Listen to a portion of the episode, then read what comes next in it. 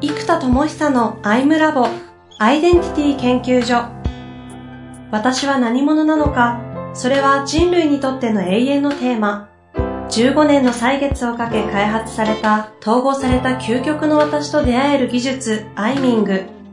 不確実性の時代を生きる次世代リーダーのためにアイデンティティの本質について語り尽くします。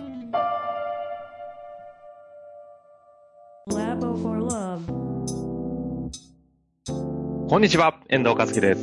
生田智久のアイムラボアイデンティティ研究所。生田さん本日もよろしくお願いいたします。はい、えー、よろしくお願いします。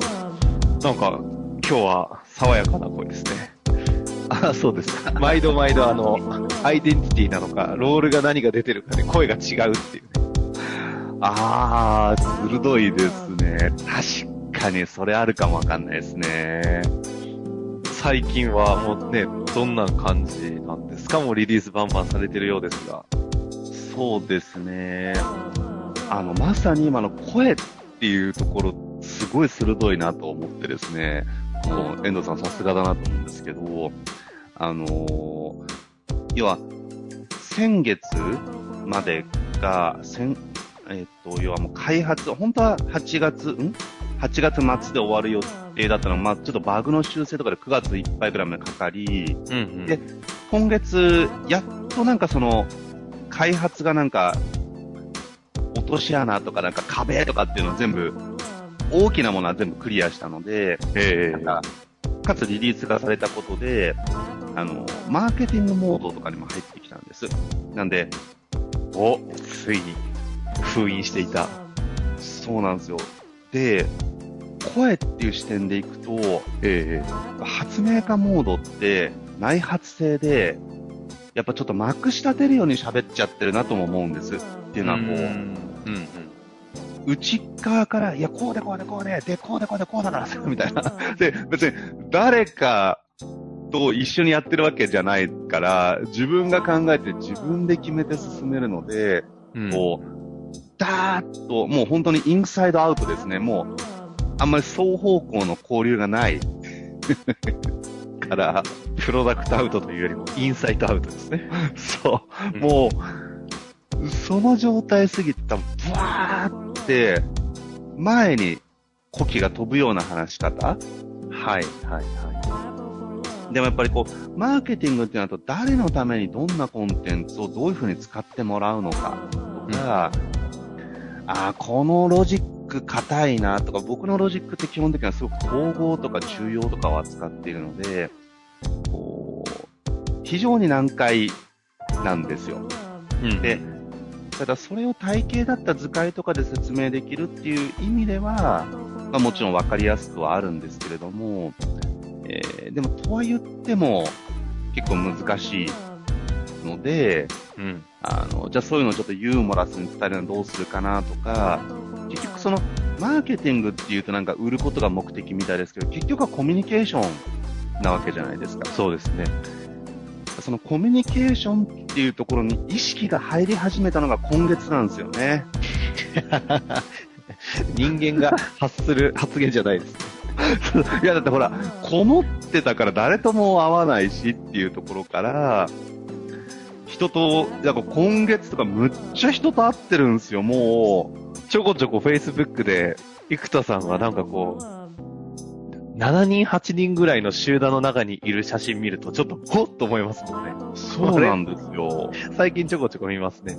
そうなんです。だから、あのー、福岡引っ越してきて天神に、トータル行ったのがまだ7、8回なんですけど、今月3、4回行ってますからね。4回ぐらい。あららら。あららら。で、あのー、そうなんです。だから、そういう意味ではやっぱりこう、対話？そう、やっとかみたいな。だから、アイムラボも聞き直すと、いや、ちょっと喋り方がバーってやっぱ一方的？だから、よくここまでみんな聞いてくれたなって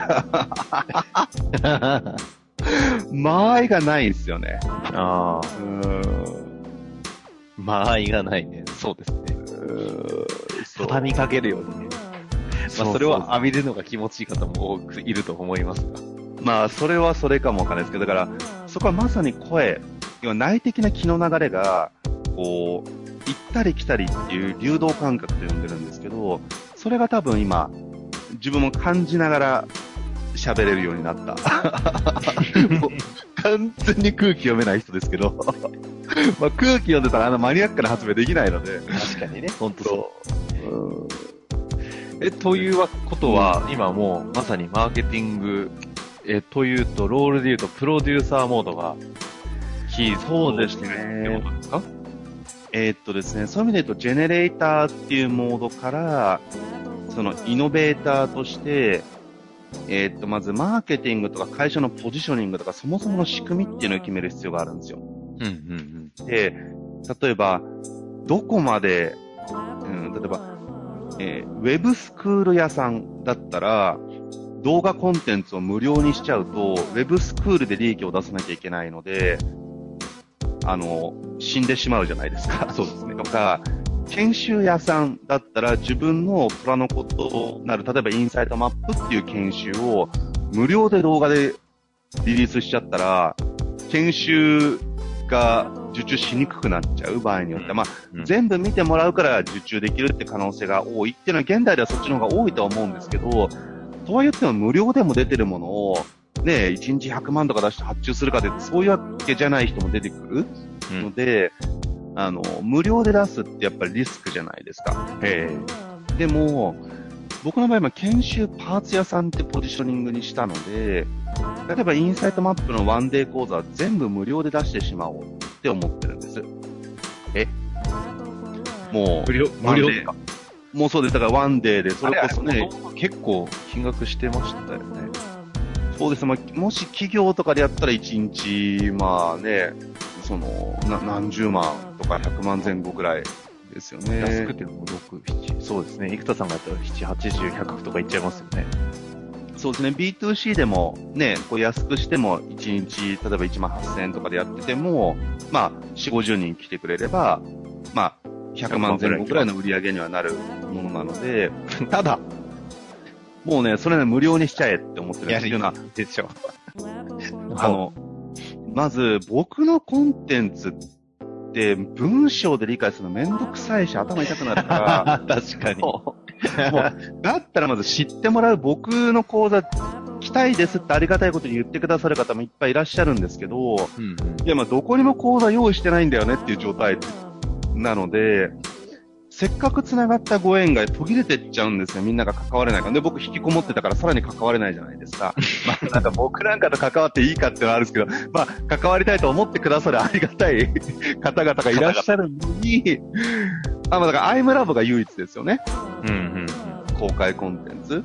はい。だから、あの、ただこれってやっぱ単発なので、こう、積み上げ型のロジックっていうものは伝わりづらい。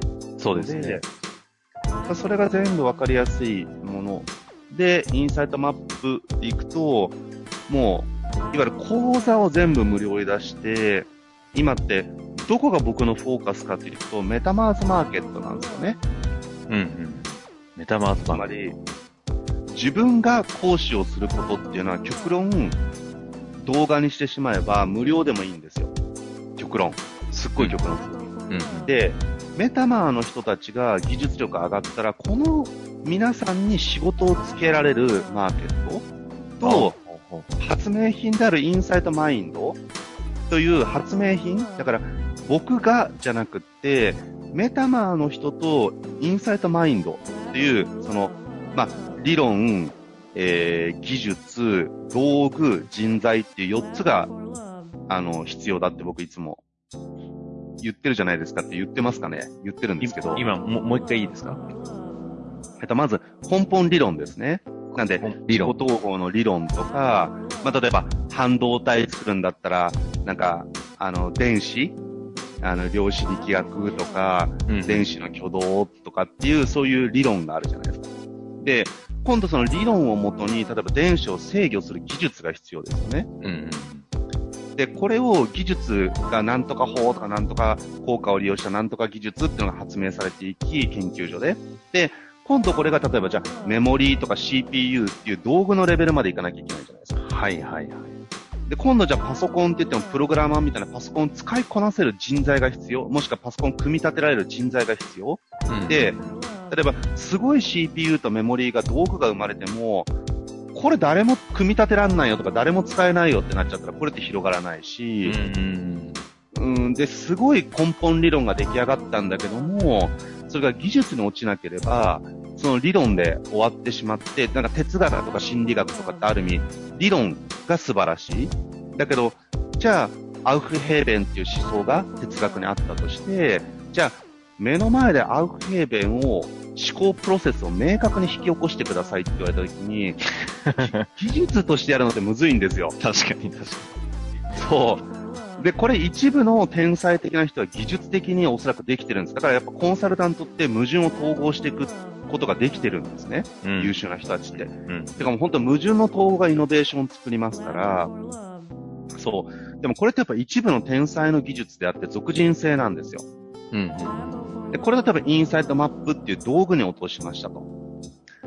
じゃあね、自分で言うのもなんだけど、インサイトマップが世の中に広がってるかっつうと、あのまあ、たかだかまだ受講してくれた人がこもってる割には多いなって今ふと逆に思いましたけど、今まで受けてくれた人っていうのも、まあそうだ、こもってる割には多いな、今自分で不思議に思って。受けてくれた人はまだ、まだ6、7千人なんですよ。そんないるんですか？そんないるんですよ、意外と。あの、そんないるの？飛び立てでものうんやってるので、も文科省の国家プロジェクトの、そう飛び立ても2、3えるし、意外とそのアイダモンの体験講座とかアイダモンだけでも360人いたりとか、体験講座で言うと1000人ぐらいいて、で、あと、小さなとこで、その、僕以外の人がちょっと講座で使ったりとかしてくれてるんですよ。とかって入れていくと、まあ、自分で4000、まあだから5000ぐらいかな。まあでも4000とかっていうのは言ってるって感じですよね。えー、めっちゃ広がってるじゃないですか。いやいやいやいやまあとは言ってもって話うん。で、みんなが継続して使ってるかというと、講座で受けましたっていうところですよね、ほとんど。はいはい。で世の中にじゃあインサートマップってしみんなが知ってるかというと知らないし、やったことあるかってやったことないし、まあ、全くこの道具は広がってないんですよ。でもこれは僕しか技術を持ってる人材がいなくて広げられないと広がらないので、ででも、今メタマーの人たちがワンオンワンセッションで、もう12プロセス、あれ結構深く扱うのを道具でやるからむっちゃ早いんですよ。だから、10年以上とか抱えてる葛藤が、ボンと紐解けたりするんです。うん。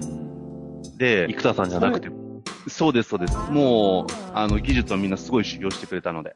でも、10年以上抱えてるものがたった150分の1回のセッションしかもこれ、あのー例のマッサージ屋さん価格にしてますから、うんランク1の人だと1万2000円なんですよ。で、ランク4の人でも2万4000円ぐらいでこれができますから、もう対比効果が抜群にいいんですよ。うん。で、そういう人材までが出ましたと。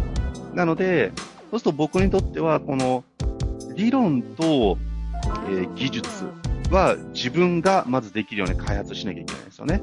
で、はい。技術を人ができるようにし、で、インサイトマインドっていうウェブアプリケーション道具を作り上げて、でもこんなのまだ会員ほとんどいないですよ。もう、マニアな、アイダモン関係者50人ぐらいしか使ってない。